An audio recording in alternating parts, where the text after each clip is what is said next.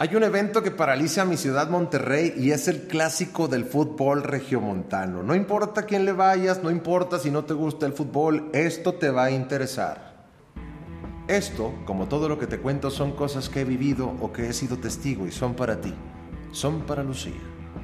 No puedo decirlo de otra manera. Amo el fútbol, dime como quieras, panadero, primitivo, pero amo el fútbol.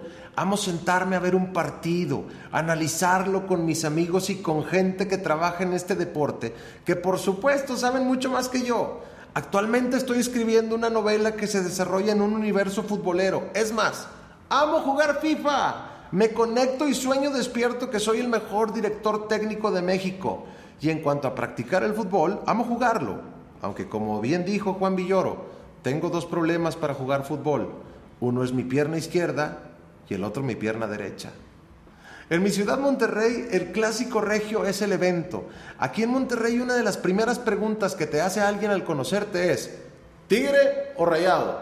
En mi caso, muchos se decepcionan de no escuchar que soy afín a ellos, ya que soy orgullosamente Puma de la UNAM. Luego tendré que platicar de estas cosas de fútbol y otras más y por supuesto del por qué le voy a los Pumas. Te decía que el clásico es más que un partido de fútbol.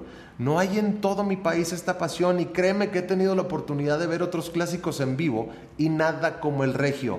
Aquí si no vas al estadio, es casi seguro que alguien cercano a ti tendrá una carne asada, si no es que tú eres el que está organizando la carne asada. La cosa es que los bares y las casas están llenas y las calles por dos horas están vacías. Se juega el juego más importante de las 17 jornadas. El orgullo y el honor a veces son más importantes que tres puntos. No juegan once contra once, juegan miles contra miles. Desde la semana previa en los trabajos, en las escuelas, en las redes sociales, esta ciudad se divide en dos, tigres y rayados. El primer clásico del cual yo tengo memoria es un 4-1 que Rayados ganó en el TEC. Recuerdo a Carlos Hermosillo y recuerdo también a Mario Mota de Sousa Bahía festejando, extendiendo los brazos como si fueran alas de avioncito después de anotar un hermoso gol de tijera. El zapatazo hasta el área de Tigre. Lo hace largo, largo. Cabezazo de Bahía, buena oportunidad.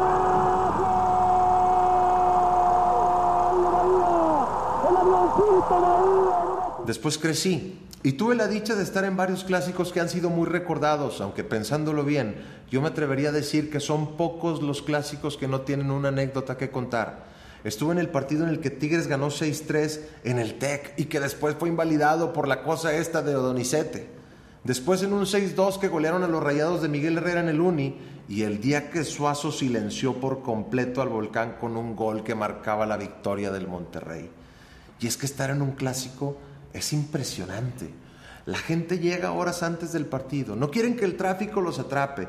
Unos con bandera, otros con la cara pintada, en bola o solos, pero todos con la playera de su equipo y con la confianza en llevarse el triunfo. Por eso digo que juegan miles, porque aquí en Monterrey no es solo la afición o la barra o como le quieras llamar a estas cosas de los equipos, es la ciudad. Tengo señoras que se mueren en la raya y si su equipo no gana la que le espera a la familia toda la semana posterior al partido. Y el trabajador que está esperando el lunes para poder estar en la oficina y echarle carrilla al compañero del equipo contrario, como decimos aquí en mi Monterrey. Y es que esto ya no es de unos cuantos, es de todos. Hasta los que no somos ni tigres ni rayados estamos al pendiente porque sabemos que algo pasará. Hoy más que nunca cuando ambos equipos están plagados de jugadores impresionantes. Hay tantos personajes que recordar en los clásicos. De técnicos de Tigres podría mencionar solamente a Carlos Miló, el siempre fiel Batocleti y por supuesto al eterno ya Tuca Ferretti. Y por Rayados han pasado personajes como el Pio Herrera, La Volpe, Pasarela y por supuesto el Midas Bucetich. Por cierto, en esta época de Buce y de luego Mohamed en los Rayados, tuve la oportunidad de escribir una canción eh, junto con otro compañero compositor para un disco de Los Rayados, una canción que se llama Los Capos de la Pandilla y que canta el grupo Los Rojos. Hicieron grande a los Rayados, ganaron todo estando juntos y hoy son los capos de capos. Uno planeaba la estrategia y el otro era un mercenario. Buse se llama el Rey el otro es el Chupete Suazo Aquí se hacen famosos hasta los directivos. Y por mencionar solo uno de cada lado, pues obviamente está Jorge Urdiales por los Rayados y el Inge Rodríguez, siempre apasionado por los Tigres. Y de jugadores, pues hay de sobra. Creo que cada regio tiene un favorito o algún protagonista de algo muy personal en su vida. Es que todos tenemos nuestros propios héroes y villanos en esta historia del clásico regio. Moriconi, La Bomba, Daud, hasta el Jonah y Nahuel en la portería. El emperador, Basanta y un niño en la defensa. ¿Quién más en la media? Arellano, Gaitán, Herbiti, el Pastor Lozano. Y claro que el Guille, el Diablo, el Cookie, Luis Hernández, Chupete y Aldo. Y por siempre, por siempre el Tano de Nigris y Bahía. Esos dos, junto con Tomás Boy, van con letras de oro. Hoy, como te dije antes, tanto Rayados como Tigres están plagados de estrellas como Guiñac o Maxi Mesa, y la afición está metida hasta el tope con los resultados. Yo, la verdad, debo confesar que recuerdo con mucha nostalgia y cariño cuando encendías la televisión hace unos años y decían, han pasado un año y nueve meses desde la última vez que Tigres y Rayados ganaron en una misma jornada.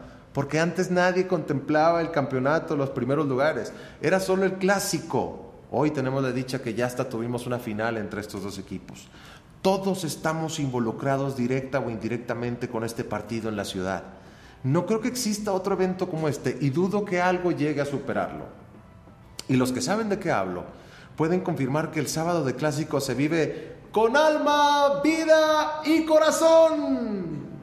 ¿Y cuántos recordamos con nostalgia que después de un clásico, un lunes en la comida podías escuchar respetable público, afición de Monterrey, tengan ustedes muy buenas tardes, mucho gusto en saludarles.